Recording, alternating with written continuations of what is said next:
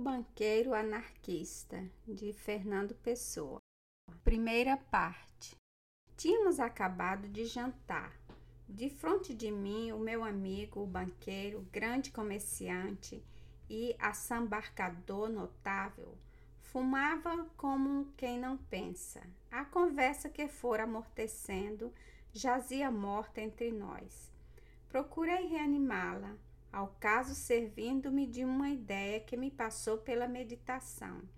Voltei-me para ele sorrindo. É verdade? Disseram-me há dias que você em tempos foi anarquista? Fui, não. Fui e sou. Não mudei a esse respeito. Sou anarquista. Essa é boa. Você é anarquista? Em que é que você é anarquista? Só se você dá à palavra qualquer sentido diferente? Do vulgar? Não, não dou. Emprego a palavra no sentido vulgar. Quer você dizer então que é anarquista exatamente no mesmo sentido em que são anarquistas esses tipos das organizações operárias? Então, entre você e esse tipo da bomba e dos sindicatos não há diferença nenhuma? Diferença, diferença há.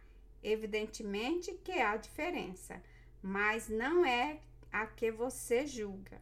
Você duvida, talvez, que as minhas teorias sociais sejam iguais às deles? Ah, já percebo. Você, quanto às teorias, é anarquista, quanto à prática. Quanto à prática, sou tão anarquista como quanto às teorias. E quanto à prática, sou mais. Sou muito mais anarquista que esses tipos que você citou. Toda a minha vida o mostra. Hum. Toda a minha vida o mostra, filho. Você é que nunca deu a essas coisas uma atenção lúcida. Por isso lhe parece que estou dizendo uma asneira. Ou então estou brincando consigo. Ó oh, homem, eu não percebo nada, a não ser, a não ser que você julgue a sua vida dissolvente e antissocial e dê esse sentido ao anarquismo. Já lhe disse que não. Isto é, já lhe disse que não dou à palavra anarquismo um sentido diferente do vulgar. Está bem, continuo sem perceber. Ó oh, homem, você quer me dizer que não há diferença entre as teorias verdadeiramente anarquistas e a prática da sua vida? A prática da sua vida como ela é agora? Você quer que eu acredite que você tem uma vida exatamente igual à dos tipos que vulgarmente são anarquistas? Não, não é isso. O que eu quero dizer é que entre as minhas teorias e a prática da minha vida não há divergência nenhuma, mas uma conformidade absoluta. Lá que não tem uma vida como a dos tipos dos sindicatos e das bombas, isto é verdade. Mas é a vida deles que está fora do anarquismo, fora dos ideais deles. A minha não. Em mim, sim. Em mim, banqueiro grande, comerciante, assambarcador, se você quiser. Em mim, a teoria e a prática do anarquismo estão conjuntas e ambas certas. Você comparou-me a esses parvos dos sindicatos e das bombas para indicar que sou diferente deles. Sou, mas a diferença é esta.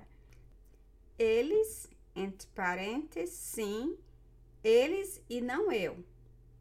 Fecha parênteses. São anarquistas só na teoria. Eu sou na teoria e na prática. Eles são anarquistas e estúpidos. Eu, anarquista e inteligente. Isto é, meu velho, eu é que sou verdadeiro anarquista. Eles, os dos sindicatos e das bombas.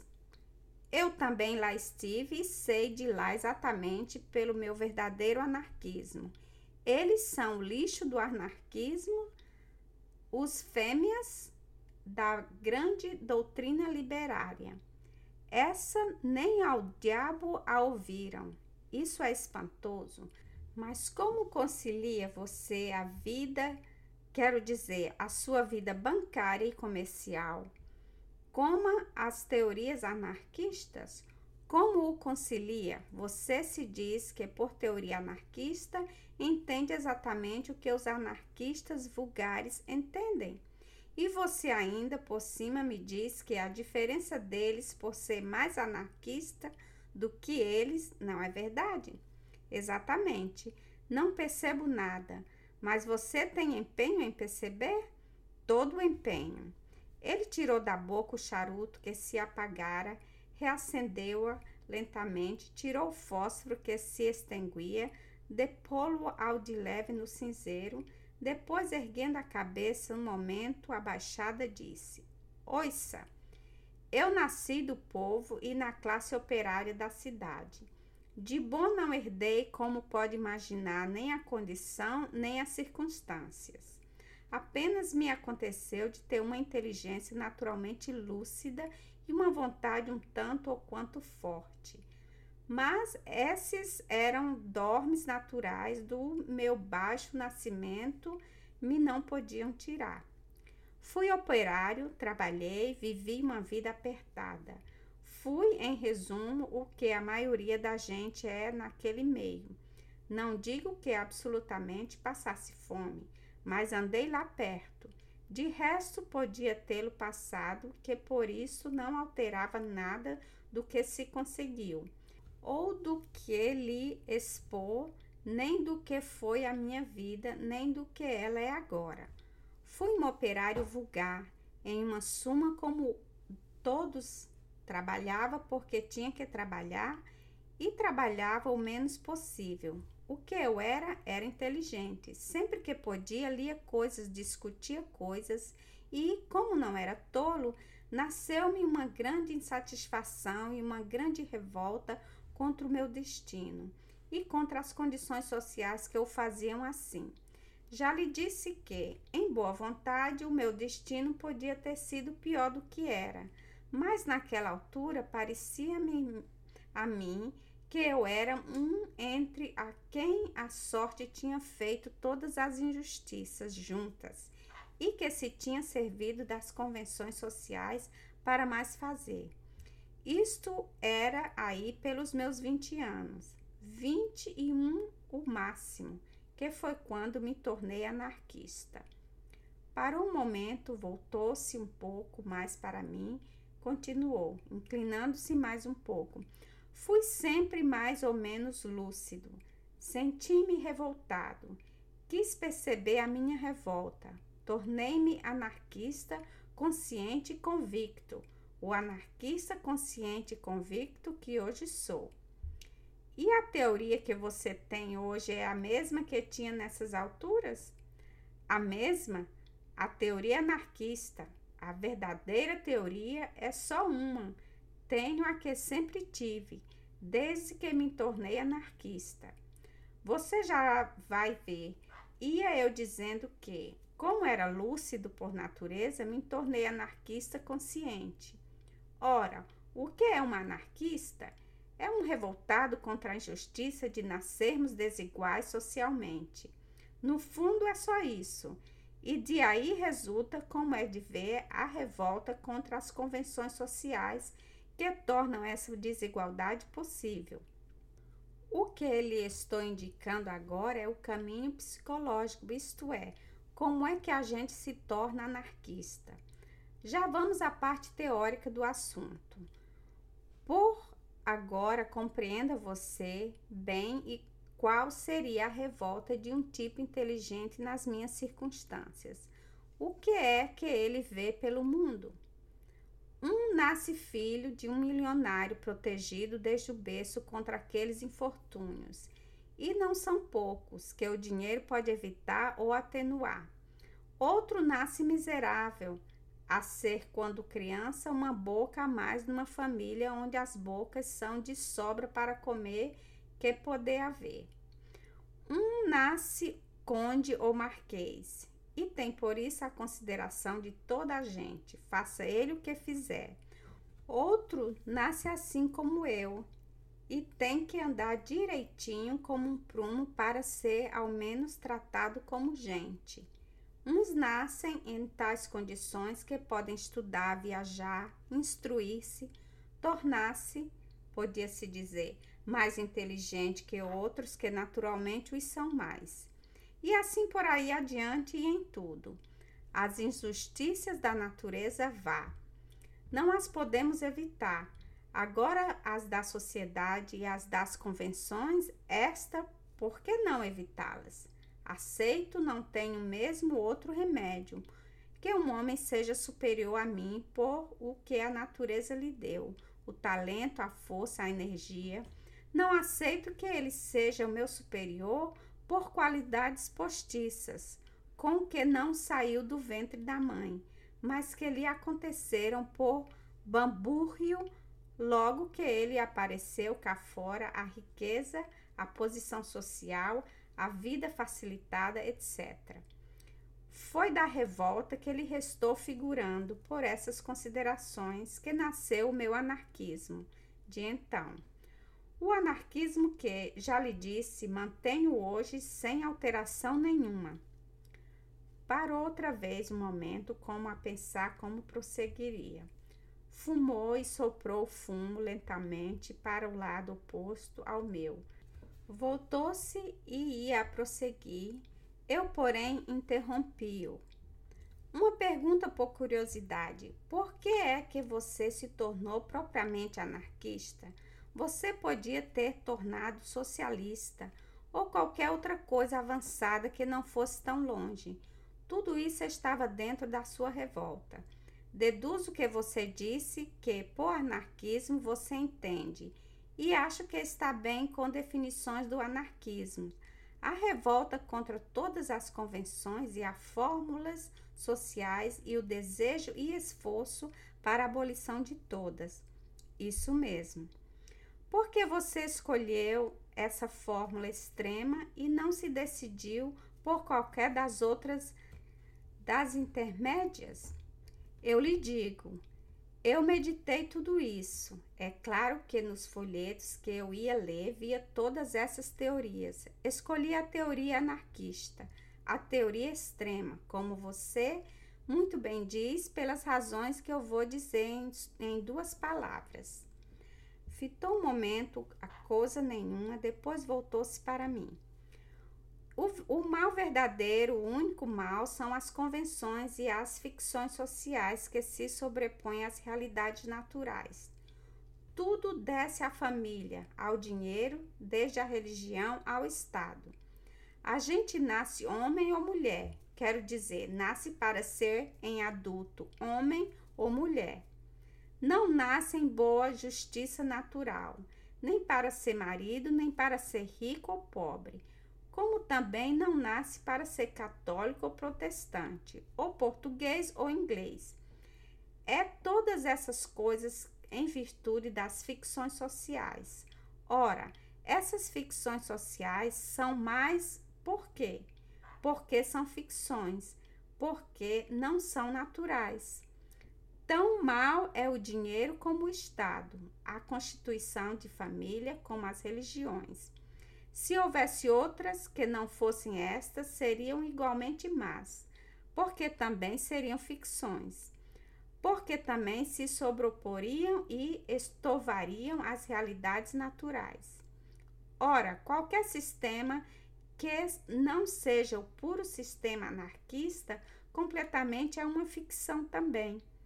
Empregar todo o nosso desejo, todo o nosso esforço, toda a nossa inteligência para implantar ou contribuir para implantar uma ficção social em vez de outra é um absurdo, quando não seja mesmo um crime, porque é fazer uma perturbação social com o fim expresso de deixar tudo na mesma. Se achamos injustiça as ficções sociais, por que esmaga e oprime o que é natural no homem? Para que empregar o nosso esforço em substituir-lhes outras ficções? Se o podemos empregar para as destruir todas? Isso parece-me que é concludente, mas suponhamos que o não é. Suponhamos que nos objetam que isto tudo estará muito certo, mas que o sistema anarquista não é realizável na prática. Vamos lá examinar essa parte do problema. Por que é que o sistema anarquista não seria realizável? Nós partimos todos os avançados do princípio não só de que o atual sistema é injusto, mas de que há vantagem, porque na injustiça em substituí-lo por outro mais justo. Se não pensarmos assim, não somos avançados, mas burgueses. Ora, de onde vem esse critério de justiça?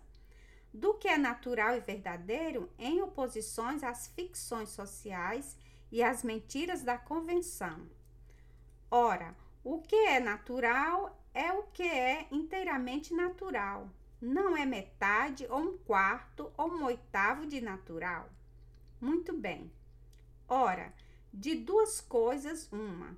Ou natural é realizável socialmente, não é. Em outras palavras, ou a sociedade pode ser natural, ou a sociedade é essencialmente ficção e não pode ser natural de maneira nenhuma. Se a sociedade pode ser natural, então pode haver a sociedade anarquista ou livre, e deve haver porque é ela a sociedade inteiramente natural. Se a sociedade não pode ser natural, se, por qualquer razão que não importa, tem por força que ser ficção, então do mal o menos. Façamo-la dentro dessa ficção inevitável, o mais natural possível. Qual é a ficção mais natural? Nenhum é natural em si porque é ficção. É mais natural, nesse nosso caso, será aquela que pareça mais natural. Que se sinta como mais natural é aquela que estamos habituados. Você compreende? O que é o instinto é o hábito. Fumar não é natural, não é uma necessidade do instinto. Ora, qual é a ficção social que constitui um hábito nosso? É o atual sistema, o sistema burguês? Temos, pois, em boa lógica que ou achamos a sociedade natural e seremos defensores do anarquismo, ou não a julgamos possível e seremos defensores do regime burguês. Não há hipótese intermédia, percebeu? Sim, senhor, isto é concludente. Ainda não é bem concludente ainda há uma objeção do meu gênero a liquidar.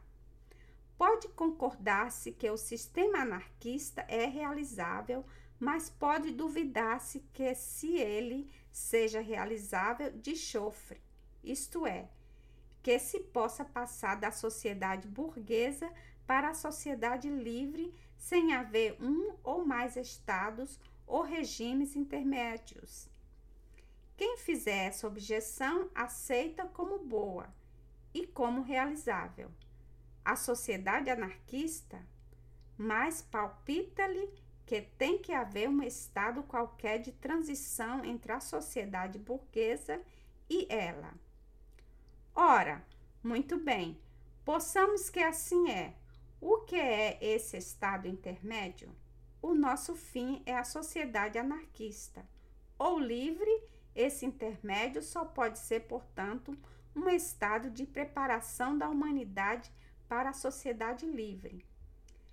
Essa preparação ou é material ou é simplesmente mental, isto é, ou é uma série de realizações materiais ou sociais que vão adaptando a humanidade à sociedade livre, ou é uma simples propaganda gradualmente crescente e influente que vai preparando mentalmente a desejá-la ou aceitá-la. Vamos ao primeiro caso. Adaptação gradual e material da humanidade à sociedade livre. É impossível, é mais que impossível, é absurdo. Não há adaptação material senão uma coisa que já há Nenhum de nós se pode adaptar materialmente ao meio social do século 23, mesmo que saiba o que ele será. E não se pode adaptar materialmente porque no século 23 e o seu meio social não existe materialmente ainda. Assim, chegamos à conclusão que, na passagem da sociedade burguesa para a sociedade livre, a única parte que pode haver de adaptação, de evolução ou de transição é mental. É a gradual adaptação dos espíritos à ideia da sociedade livre. Em todo caso, no campo da adaptação material, ainda há uma hipótese. Irra com tanta hipótese. Ó oh, filho, o homem lúcido tem que examinar todas as objeções possíveis e de as refutar antes de se poder dizer seguro da sua doutrina. E de mais a mais, isto tudo é uma resposta a uma pergunta que você me fez. Está bem.